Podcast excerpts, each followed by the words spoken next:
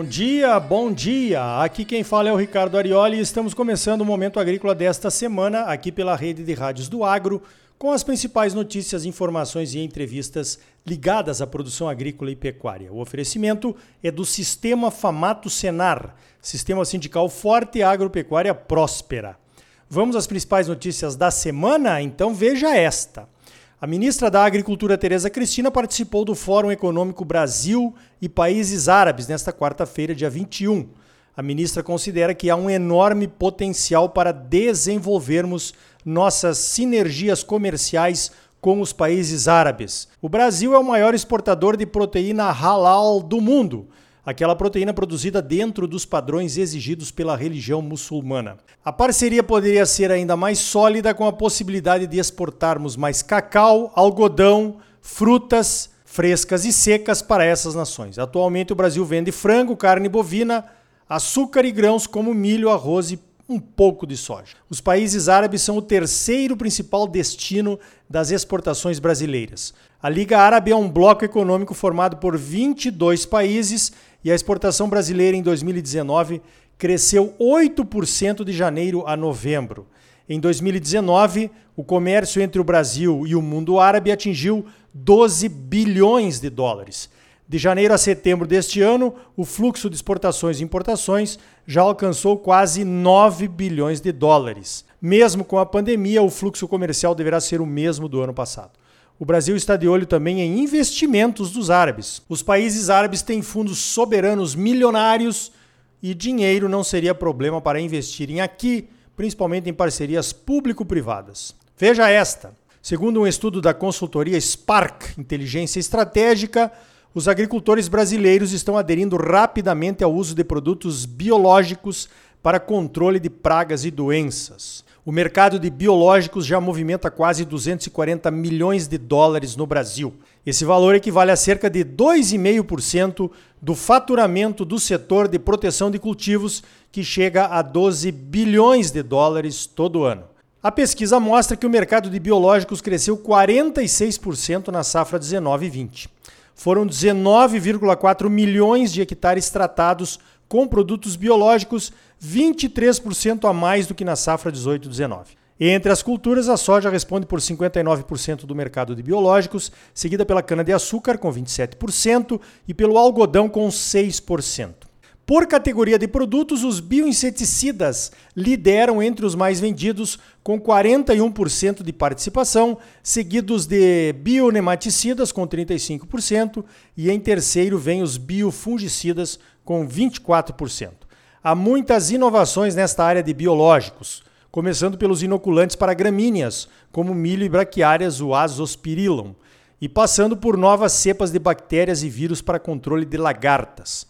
O fato de vários produtos biológicos poderem ser multiplicados nas propriedades, reduzindo o custo do produto, ajuda a atrair mais produtores para os biológicos. Os biológicos são com certeza uma ótima ferramenta nesse arsenal de armas necessário para controlar as pragas, doenças e ervas daninhas que atacam as culturas. Veja esta: todos os produtores rurais do Brasil têm problemas de conectividade no campo. Nessa área da conectividade, mesmo com a promessa de solução dos problemas na zona rural, já estamos bem atrasados. Já está chegando por aqui a tecnologia 5G, que promete maravilhas em termos de avanços na internet das coisas e da velocidade para baixar programas, filmes e outros interesses urbanos. Para os interesses rurais, ainda não se sabe nem se comenta que avanços a conexão 5G poderia trazer. Os interesses rurais seriam a conexão entre máquinas trabalhando no campo e conexão dessas máquinas com o gestor e o sensoriamento remoto de atividades nas propriedades, o chamado Big Data, que é um grande volume de informações coletadas por máquinas e sensores que permitem tomadas de decisão em tempo real mais assertivas. E por aí vai. Também não se sabe quando a tecnologia 5G vai estar acessível em locais mais remotos. Considerando remoto aí um local de uns 25 quilômetros aí, longe da cidade mais próxima com boa conexão, né?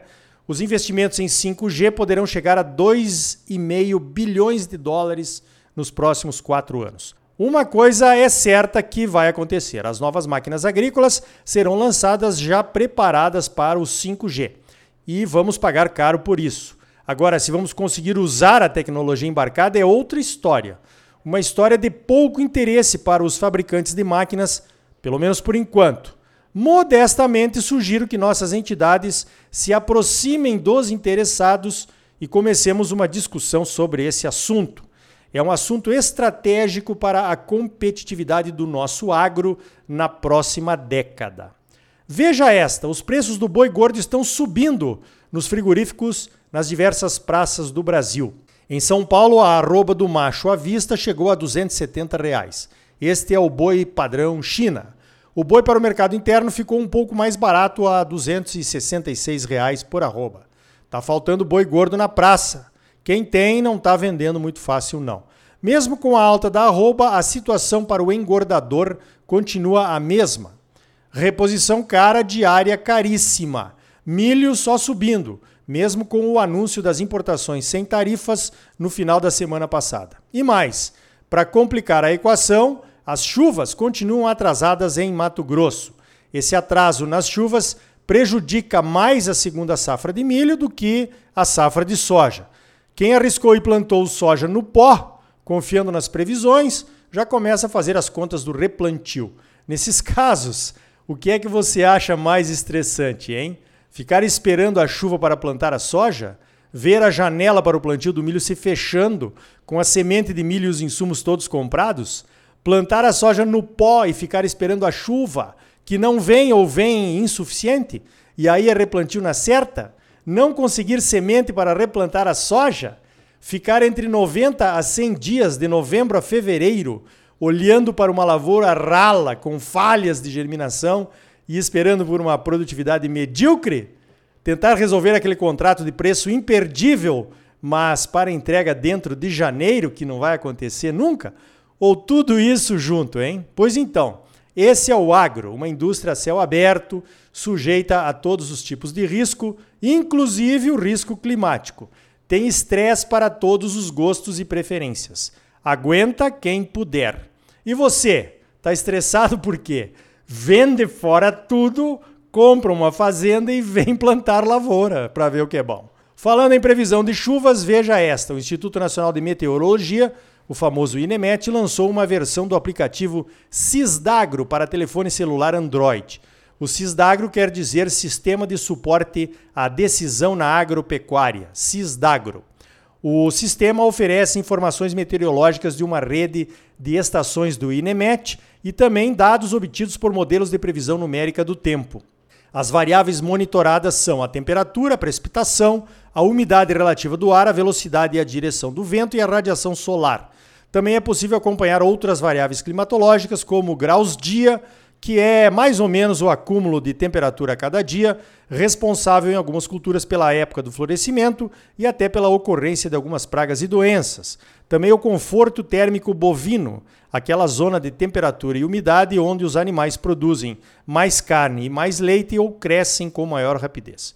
O Cisdagro também mostra se há condições favoráveis a formação de geada e classifica a geada como forte, moderada ou fraca. Daqui a alguns dias sai a versão para celulares com o sistema operacional iOS. Veja esta: na semana passada, o presidente Bolsonaro prestigiou a inauguração de uma mega usina de biogás a partir de vinhaça de cana, numa usina de cana da empresa Raizen, uma das maiores do setor, lá em São Paulo.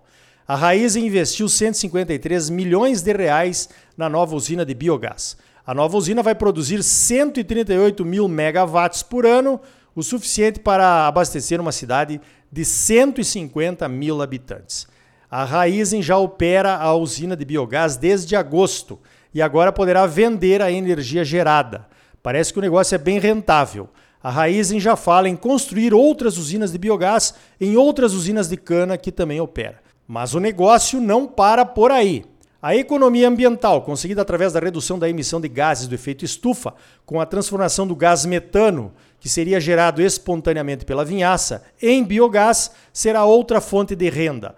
A redução de gases de efeito estufa vai chegar a 4.200 toneladas de CO2 equivalente. Essa economia será transformada em créditos de descarbonização, os CBIOS, que serão comercializados em bolsa de acordo com a política do Renova Bio. Mas o negócio não para por aí. Dois, a Raizen vai utilizar parte do gás produzido pela fermentação da vinhaça na sua frota de tratores e caminhões a diesel. É o chamado biometano. Fantástico, hein? Fala sério. E já tem outras usinas de cana ligadas na oportunidade. A usina geoelétrica do município de Tamboara, no noroeste do Paraná, aprovou um financiamento de 21 milhões e 900 mil reais para fazer a mesma coisa, produzir biogás a partir da fermentação controlada da vinhaça. O dinheiro virá do BNDES. E aqui em Mato Grosso, qual será a primeira usina de cana a investir no biogás, hein? Interessante que a vinhaça até pouco tempo era a grande ameaça ambiental da produção de etanol a partir da cana. Era armazenada em grandes lagoas e representava um perigo caso a lagoa transbordasse ou rompesse e a vinhaça chegasse até os rios. Aí veio a irrigação com a vinhaça, que é rica em potássio, o que diluiu o problema em vários hectares, digamos assim. Agora a vinhaça vai produzir energia. E certamente o resíduo do biodigestor vai continuar a ser usado como adubo. Fantástico. Precisamos conversar aqui no Momento Agrícola sobre a produção de biogás a partir das fezes dos bovinos confinados, também conhecida como a bosta da vaca. O termo técnico é esse mesmo, bosta. Outra oportunidade que podemos desenvolver aqui em Mato Grosso com a adoção cada vez maior da integração lavoura-pecuária. Então tá aí, no próximo bloco vamos falar das inovações da Embrapa Arroz e Feijão para os feijões. Só coisa boa vindo por aí. E ainda hoje você vai conhecer o projeto climatológico que está sendo desenvolvido dentro do AgriHub por algumas startups aninhadas ali. E também a Receita Federal está notificando as entidades de produtores do Brasil inteiro sobre possíveis débitos do Fundo Rural. Que notificação é essa, hein? Meu Deus do céu.